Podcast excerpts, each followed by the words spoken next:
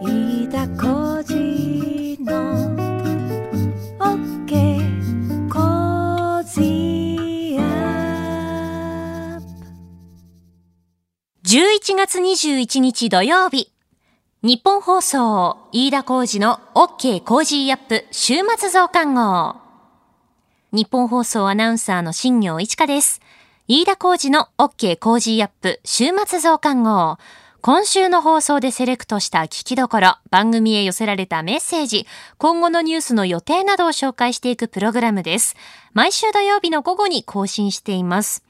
今週関東地方はいきなり暖かくなってびっくりしましたね。もう朝から20度を超えた日もあったりして、季節外れの暖かさでした。ただまたすぐあの気温がガクンと下がって冬らしいあの気温になっていくみたいなので体調気をつけていきましょうね。さあ今週ですが IOC 国際オリンピック委員会のバッハ会長が来日しまして、えーさらに RCEP15 カ国が署名7、9月期の GDP の発表菅総理オーストラリアのモリソン首相と会談新型コロナ感染者数全国で感染再拡大トランプ大統領 APEC 首脳会議に出席などなどニュースたくさんお送りしました。えーそれでは各曜日で取り上げたニュース振り返っていきます。16日月曜日、ジャーナリストの須田慎一郎さんに RCEP に15カ国が署名したニュースを受けて自由貿易を阻害する非関税障壁について解説していただきました。17日火曜日は自民党感染症対策本部本部長代理の竹見慶三参議院議員に新型コロナウイルスワクチンの有効性や東京オリンピック・パラリンピック開催への道筋を伺いました。18日水曜日は、ジャーナリストの佐々木俊直さんに、大学生就職内定率が70%を割るというニュース、就職で人生が決まるという今の雇用についてご意見を伺いました。19日木曜日、経済学者の飯田康之さんには、雇用調整助成金について、日本とアメリカの失業率動向を比較しながら解説していただきました。また大学で教鞭を取られている飯田さんに、現在の就職内定率について、過去から今の学生の現状、さらにこの先考えられる問題点も伺いました。20日金曜日外交評論家の三宅邦彦さんには、トランプ大統領が安保分野で次々と重要な決定というニュースを受けて、アメリカの現状と中国を含めた東アジア政策について解説していただきました。それでは今週扱ったニュースを一つ振り返ります。18日水曜日、ジャーナリストの佐々木俊直さん。大学生就職内定率が70%を割るというニュースから、新卒の就職で人生が決まってしまうという雇用のあり方から、現在の働き方への様々な意見を伺いました。それでは今週のプレイバック大学生就職内定率来年春に卒業予定の大学生の10月1日時点での就職内定率が69.8%で前の年の同じ時期と比べて7ポイント低くなったことが分かりました。10月時点の内定率が70%を下回るのは2015年以来となります。この7ポイントの低下というのはリーマンショックの後と同じぐらいだった。過去2番目の下げ幅だということであります。まあね、この就職内定率が雇用の指標になってるのは間違いないですし、はい。まあ、結構ね、大学生の人で深刻な状況なのもそうなんですけど、なんかね、一方でね、なんかこうやって就職っていわゆる新卒でええええ。人生が決まってしまうっていうね、雇用のあり方自体にもういい加減やめてほしいなっていうのもね、一方ですごく思うんですよね。あのー頑張ればいい会社に入れるっていうのは、まあ確かに、そういうことができる人はやった方がいいと思うんですよ。それを別に否定するわけじゃない。全員が、ね、結果平等になる必要はないと思うんだけど、はい例えばアメリカなんかもね、ほら民主党、リベラルなんかは必ずね、黒人でも頑張れば、はい。ね、あの、あアメリカンドリームのように、ねえ、え。偉くなれるとか、はい。ね、インド系でもカマラ・ハリスのように副大統領になれるんだ、みたいなことを言う。でもそれはね、すごくこう、そういう意味では黒人であろうが、ヒスパニックであろうが、白人であろうがね、みんな頑張れば偉くなれるってのは非常に素晴らしいリベラリズムだって言うんだけど、はい。そこに抜き落ちてるのは、そこでは確かに黒人やヒスパニックや白人は同じ平等ではあるんだけど、一方で、頑張れない人には平等を与えられないんですか？ってうんいう問題がね常に残ってるんですよね。はい。で結果にそれがその頑張れない人たちが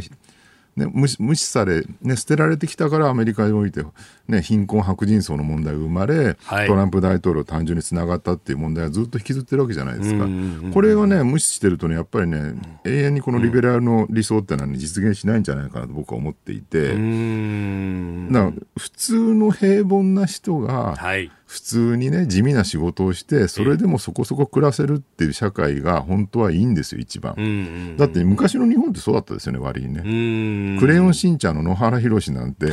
別に普通の平凡なサラリーマンって、はい今あれ見るともうエリートだ、上流階級だとかね。まあね、えー近郊、都心近郊に一戸建ての家を持そうですよち、春日部にね。確かにね、それを今、今やと。上級国民になってしまう。サザエさんなんてね、桜新町に一戸建て持っていや。そうですよね。世田谷区に一戸建てなんてね、もう、億単位の金を持ってるだろう相続税いくらになるんだろうみたいなね。あれは昔は平凡なサラリーマンだったわけですよね。はいでしかも加えてね今の大学生大変なのは、ええ僕らぐらいの時代だと昭和の頃はなんかまあ学歴さえあればそれぞれのね学歴に応じて、なんだかんだ一応それなりの就職先って用意されたじゃないですか。はい。でねこれ今ハイパーメリトクラシーっていうねそのええ過剰な実力主義みたいに言われてるんだけど、学歴があるだけではダメでなんか学生時代にボランティア活動してましたとか、はいサークルの代表やってましたとか、スポーツやってましたとかなんかこう勉強以外のいろんな評価基準を持ち出されてしまって本当そうそですよね。れも頑張らないといい会社入れないと。んでもねそれじゃあ平等なのかっていうとね貧困な家に生まれて親が生活保護とかでねみかん箱の上で勉強していい大学入った人はそういうものがないんですよね。結局だから文化的な豊かさみたいなのが実家にないと、えーそういうその学歴以外の部分って得られないわけだからこれって実はすごい不平等だよねっていうね。でこれはハイパーメリット暮らしの問題点だって言われてるんですけど、そういうのまでね今や求められて就職活動大変なんですよ。だから昔はね東大東京大学出てるっていうともう誰でもどんなしあの会社でも入れるぐらいの力を持ってたんだけど今東大ででもええ。コミュ力が低い要するにコミュニケーション能力が低いと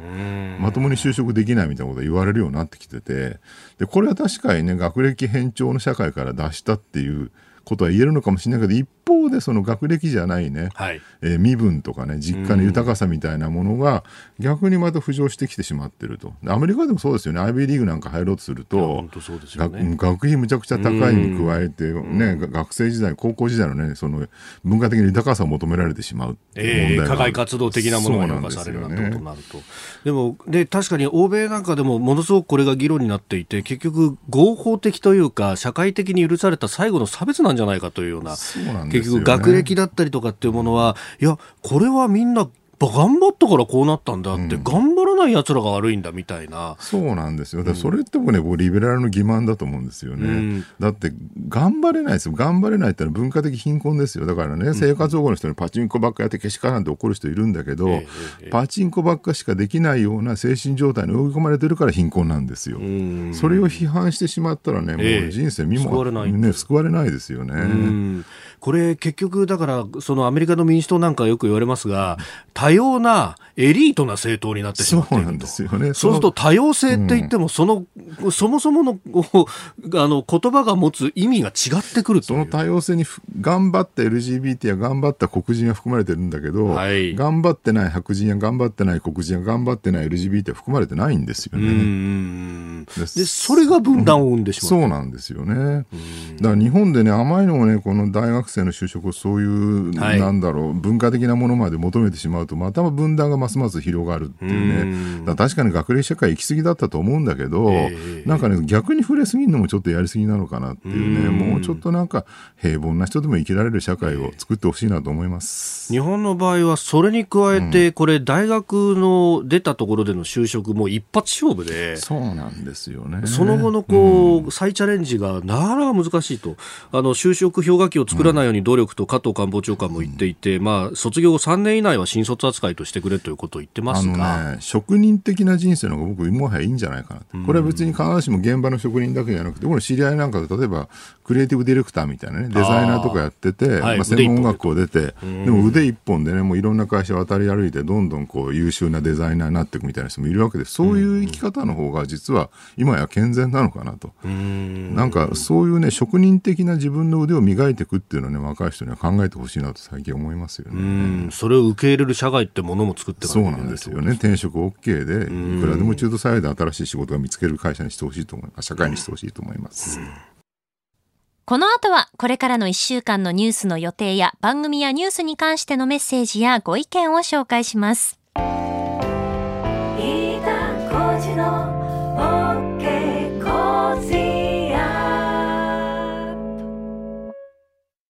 ニッポン放送アナウンサーの新行市佳がお送りしている飯田浩司の OK Cozy up 週末増刊号。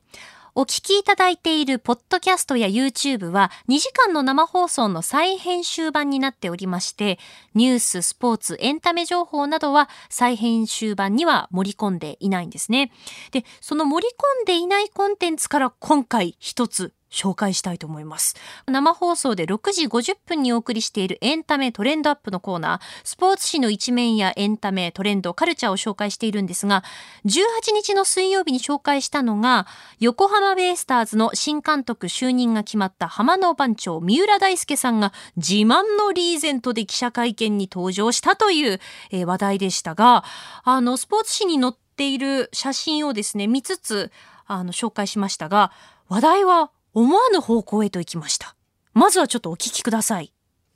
DNA は昨日新監督として三浦大輔二軍監督が就任することを正式に発表しました。現役時代からおなじみのリーゼントヘアで会見に登場。現役時代の背番号18を返上して81をつけることも表明しました。23年ぶりのリーグ優勝、日本一奪還を誓いました。もう完璧にはい。決めてきたなっていうね。見てますよね。ええ。えー代名詞のリーゼントでえー髪をバッチリ決めて登壇した三浦新監督、えーこれ産経えースポーツの記事ですが、はい。ポマードのいい香りを漂わせながら目指すのは優勝だけですと気合十分に宣言したということなんですが、リーダーさんなんだね。質問していいですか？どうぞ。ポマードって何ですか？さすが世代ギャップ世代ギャップなんですかこれは？知らないポポマードマードはわからないです、ね、ポマード整髪量ですよ。このこう髪をこうガチッと固めるような感じのですね、えー形のこう整髪量。それワックスとは違うんですか？ワックスはだってもっと硬いじゃん。そんなわかんないですよ。ワックスはもっと硬いんあですよ。そうなんですね。そうそうそう、んん。ポマードはもうちょっとこう油っぽジェルっぽい感じで。へでこうこうそれをこうねもうふんだんに使って髪をこう後ろに流すと、えーいうことをするとガチッとこう固まるというですね。じゃああれですか？その昔のこのいわゆる突っ張りの皆さんはポマードで髪の毛をセットしてた、まあ確かにね。確かにおっしゃる通り。あそういうことなんですか、えーそういい香りがするんですか？いい香りがするんですよ。まあなんというか柑橘系のというかね。そうそうそうそう。ほら、あの、ヤンキー柑橘系好きだ。そうなんですか？そんなこと言ったらヤンキーの皆さんに失礼ですが。それはマジで。え？じゃあその突っ張りの皆さんはいい香りがするってこいや、とですか？そうそうそうそうそうそうそう。すれ違うといい香りがある。いや、ポマードはそうか。橋本龍太郎総理とか言っても知らないかあ。わかりますわかります歴史の教科書です歴史の教科書で習った。はいいや、あの人なんか典型的なこう、ポマードですよ。えそうなんですか？そうそうそうそう。もうあの髪をこうね、え総髪後ろにこうね、ず流して、で、それをポマードでしっかりと固めてっていうね。そうなんだあそうそうそうそうあとあれね、あのーこう、総理とかを警護してる SP さんも、こう、ポマードの人が多いポマードなんですかあれ？と思うよ、あれ。あれなんかね、伝統があるらしくって、えー。こう、完全にこう、後ろにですね、ガチッと固めて流すか、そうじゃなかったら、あの全部反っちゃうというか、単発にするかと。で、あのー結構背が高くてがっちりしてる人が剣道の有段者で、で、あの、ずんぐりぶっくりな感じの、こう、ガチッとした体型の人は柔道の有段者だというふうに言われて、いずれにせよ有段者でないと、いけないんだもういけないという。髪型にもちゃんとそういう規則があるんですね。しかし、ポマード知らないか。なかなかわからなか。今も売ってるってことですねじゃあ。だと思うけどな。そっか。ちょっと探してみます。ちょっと香りが気になって。ああ、そう、うん。そうだよね。いや、ポマードに関してはメールやツイッターでたくさんのメッセージをいただきました。紹介したいと思います。静岡県にお住まいの50代の男性の方から、柳屋のポマード、単調チック、昭和の香りですね。新業さんはやっぱり知らないか。今もあるのかなえー続いて千葉県にお住まいの男性の方から、昔は私の明治生まれの父親がつけていました。普通のサラリーマンがみんなつけていましたよ。リーゼントでなくても。えー父親の枕にポマードの匂いがついていて、柳屋のポマードがベストセラー。香りは昔のは柑橘系というより苦い油の匂いでした。今も柳屋売ってますよドラッグストアでといただいたんですが私もこの話題を紹介した後からもうずっとポマードが気になってですね探してみたんですね。4件ぐらいドラッグストア回ってみたんですがども見つからなくてですねあの今時の水溶性のポマードはあったんですけどそのこのメールいただいたようにこの柳屋のポマードに私は会いたいんですよね。この柳屋のポマードがなかなかちょっと私が回ったドラッグストアにはなくてうーん、ちょっと探してるんですよね。そのポマードが一体どういうものなのか、そのなんかトロッとしているのか、ちょっと固めなのかですとか、その香り、どんな香りなんだろうっていうのも、あの、知らないのですごく気になってるんですよね。ちょっとしばらくこのポマード探しの旅は続けていきたいと思います。えーぜひ FM 放送、AM 放送、ラジコ、ラジコのタイムフリーでニュースだけではなくて、毎朝のスポーツやエンタメ、健康などの話題も盛りだくさんになっていますので、えーどうかこちらもチェックしてみてください。続いてはニュースに関するメッセージを紹介していきます。えー岐阜県にお住まいの50代の男性の方からいただきました。世論調査などでは GoTo トラベルに関して比較的否定的な人が多く、その理由も特定の人が得をするという理由も多いようです。でも道路建設も教育や給食の無償化などでも特定の人が得をすることになるはず。税金の使途に関してはそんなもんではないでしょうか。このキャンペーンによってそれなりに多くの人がここをしのぎ、利用者も明るい気持ちになっているのは事実であろうことなので、私は積極的に利用したいと考えます。年末年始、ゴールデンウィークは外していいと思いますが、ある程度の継続を願っていますといただきました。メールありがとうございます。このメールいただいた方、ね、積極的に GoTo をこう利用していきたいですということなんですけれども、ぜひですね、あの、利用したことがある方、旅行や飲食などに関わるお仕事をされている方、GoTo トラベルを受けて、まあ、どういう感じであったかなどですね、メール、ご意見お待ちしておりますので、ぜひお寄せください。この増刊号でメッセージを紹介させていただいた方には、 Cozy up オリジナルマスキングテープをプレゼントいたします。続けてメッセージ紹介していきます。あ、えっ、とですね、ニッポン放送のアナウンサーカレンダーについてメッセージいただきました。愛知県名古屋市の男性の方からです。日本放送アナウンサーカレンダー買いましたよ。ありがとうございます。新業さんセンターおめでとうございます。来年も不動のセンターでいてください。熊谷アナウンサーが猛追してるかも。これを飾って来年は一年中ハッピーでいられるなぁと本当に温かいメッセージをいただきました。ありがたいです。嬉しいです。本当にありがとうございます。あの日本放送のアナウンサーカレンダー絶賛発売中でございます。今年はですね、あの、新型コロナウイルスの感染防止という観点から、例年のようなその大規模なロケ、どこかに行って撮影するみたいなことというのはなかなかすごく難しかったたんですよね。なので、あの、車内ですとか、あの、この有楽町の近くで人数をこう、最小限にして撮影を行いました。大規模なロケは行いませんでしたけれども、きちんと愛情を込めて作った自信作ですので、ぜひお手に取ってもらえたらなと思っています。日本放送アナウンサーカレンダー2021、えー書店でも販売をしております。ぜひ日本放送のホームページで詳しくはチェックしてみてください。それではこれからの予定を紹介していきます。11月24日火曜日、定例閣議、年末ジャンボ宝くじ発売。25日水曜日、衆議院予算委員会で集中審議。気象庁来月12月からの3ヶ月予報を発表。27日金曜日、定例閣議、小池知事定例会見。日韓経済人会議がオンラインで開催。28日土曜日、自衛隊関越式。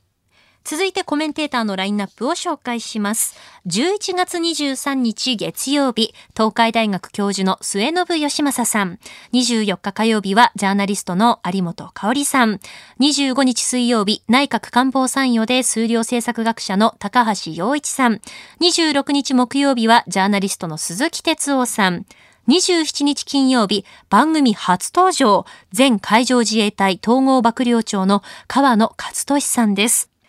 最後に私新業からのお知らせです。番組の中でもお伝えしたんですが、23日月曜日からの1週間、えーお休みをいただきます。ちょっと遅い夏休みということで、ちょっとリフレッシュしてきます。